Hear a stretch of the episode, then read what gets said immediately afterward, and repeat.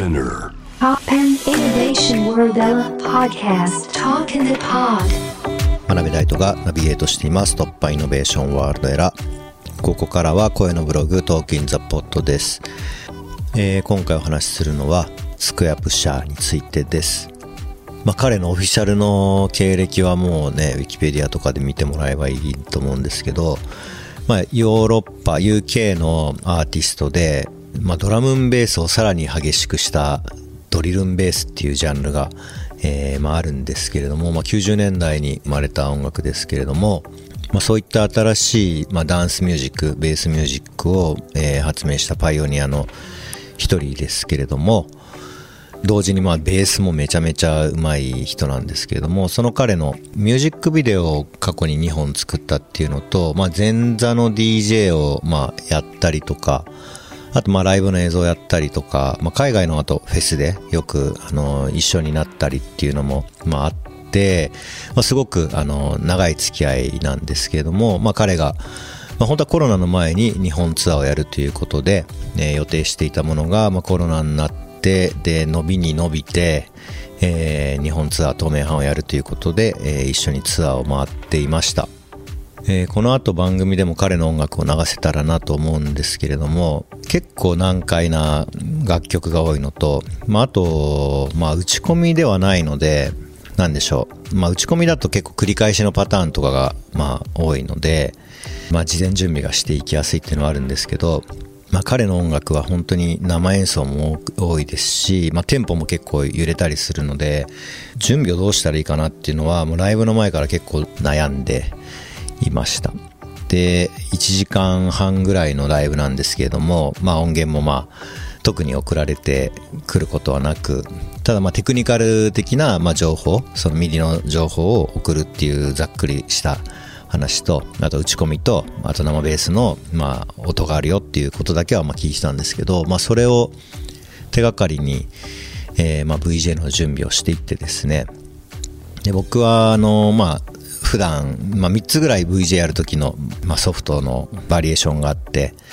まあ、ノッチっていう最近よく使ってるソフトを使って、まあ、準備をして、えー大阪の、えー初日の公演に行ったんですけれども、まあ、ちょっとこのままノッチでやったら間に合わないんじゃないかなと思って現場に入って MAX っていう、えーソフトに、まあ、変えてで、まあ、ソフトが変わっても、まあ、結局なんかやってる内容ってそうシェーダーっていう言語で、まあ、映像のエフェクト書いたりするだけなんで、まあ、そんな大して変わんないんですけど、まあ、その MAX ってソフト使うと、まあ、インターフェースボタンを作ったりスライダーをつけたりとか、まあ、MIDI のコントローラーと同期したりとか iPad と同期したりとかってすごいやりやすいので、まあ、生の演奏に、対応しやすいかなと思って現場に行って、えーまあ、一から作り直してで結局、まあ、本番っていうかテクニカルリハーサル接続チェックみたいなことやってこれは本当にセットリストってないのかなと思ってなんかの間違いではないよなと思いながらちょっと、まあ、彼に、まあ、僕トムって呼んでますけれども本名で、まあ、トムにところでセットリストみたいなのってなんかあるのかなっていうのを聞いたら、まあ、セットリストはないけど大体3つのパートに分かれてるよと。で最初はベースを使って次は打ち込みの DJ っぽいシーンでで最後はもう全部盛りだみたいな感じの、えー情報だけをもらっておしこれはもう完全にインプロで、えーもう集中して聞いてやるしかないなと思って、えーやりました。まあ結果的にそれがすごい良かったというかもうそれ以外やりようがなかったので今回の彼のライブの音楽に映像をつけるっていうのは。なんでまあ本当に自分も、まあ、プレイヤー、まあ、ジャズのプレイヤーになったような感覚で彼の演奏を聴きながら、まあ、映像その場で合うものを出していくっていうような感じで1時間半やりました。フォームとしてはジャズに近いんですけれども、まあ、打ち込みのシーンになるとやっぱりドラムンベースとかそういうドリルンベースの、まあ、文脈の音楽でたまにもう完全に生演奏ベースだけになっなるシーンがあったりとかっていうので、まあ、本当にバリエーション豊かな音楽で、まあ、個人的にそういう音楽がすごく好きで、まあ、ベースっていう楽器自体もすごく好きなのでめちゃめちゃ楽しかったんですけれどもやっぱりなんていうか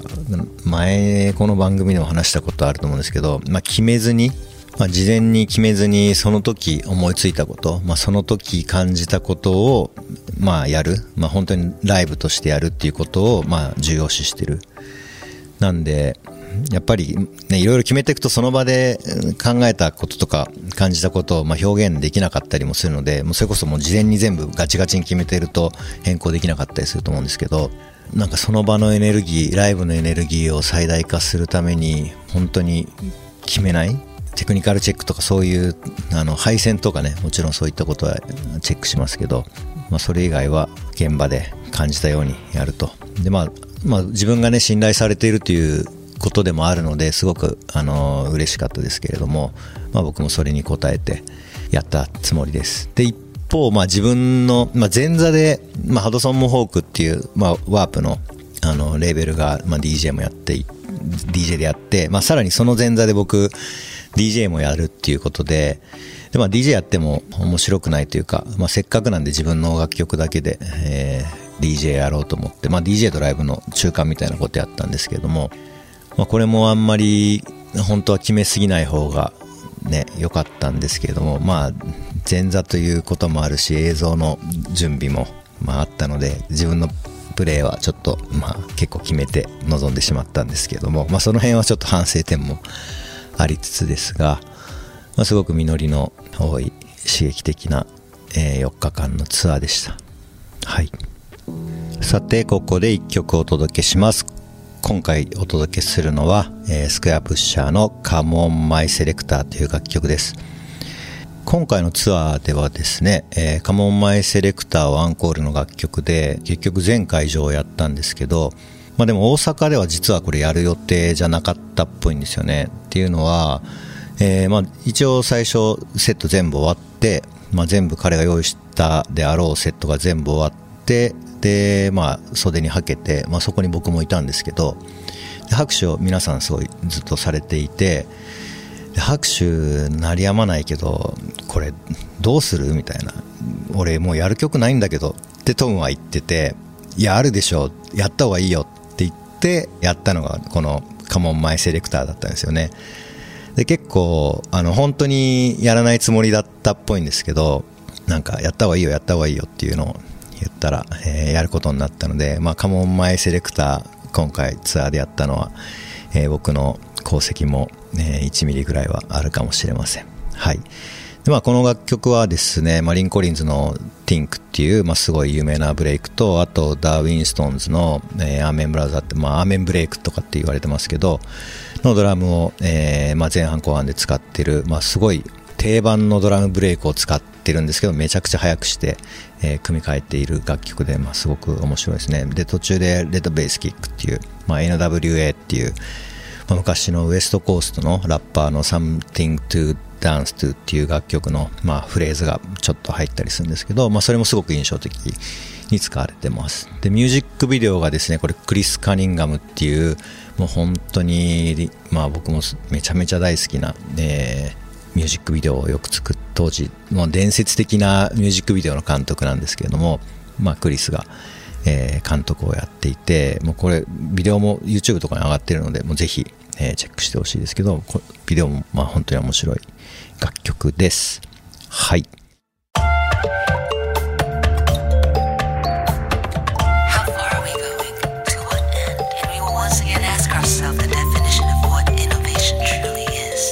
You're listening to J-Wave Innovation World Era podcast.